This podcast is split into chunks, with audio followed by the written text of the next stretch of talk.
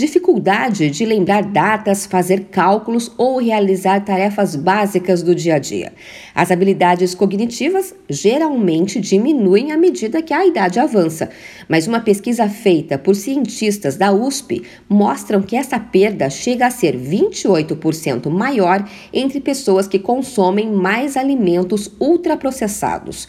São alimentos que passaram por um processo industrial tão intenso que a composição deles já nem parece o de comida de verdade.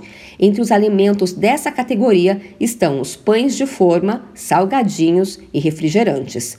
A queda cognitiva foi maior entre as pessoas que consumiam mais de 20% das calorias diárias de ultraprocessados.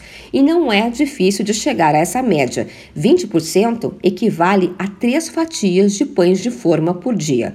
Os resultados foram apresentados na Conferência Internacional de Alzheimer realizada na semana passada na cidade de San Diego, nos Estados Unidos. A pesquisa analisou o desempenho das pessoas que participaram do mais longo e maior estudo de performance cognitiva realizado no Brasil, o ELSA Brasil. São cerca de 15 mil pessoas entre 35 e 74 anos que começaram a ser acompanhadas em 2008 para investigar fatores de risco risco para doenças crônicas. O estudo analisou os dados conforme o tipo de alimento consumido. Dados do Núcleo de Pesquisa Epidemiológicas em Nutrição e Saúde da USP mostram que o consumo médio de alimentos ultraprocessados no Brasil é justamente de 20%. Esse é um patamar três vezes menor que a de países ricos, onde a média chega a 60%.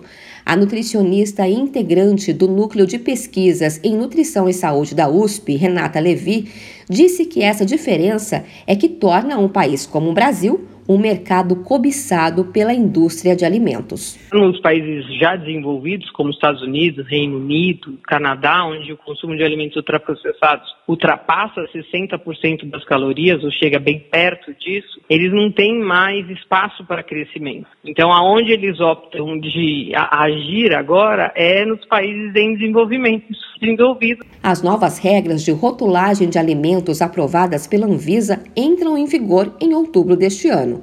Agora, a embalagem de produtos ricos em gordura, açúcar ou sódio vão trazer essa informação em destaque no rótulo do produto.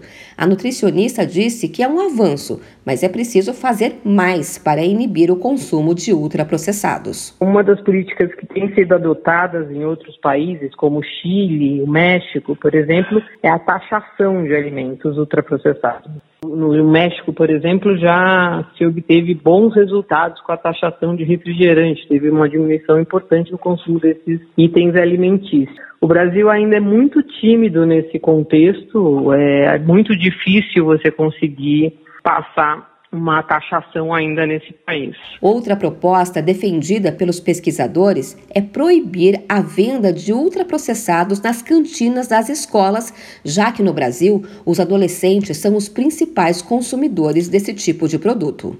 De São Paulo, Luciana Yuri.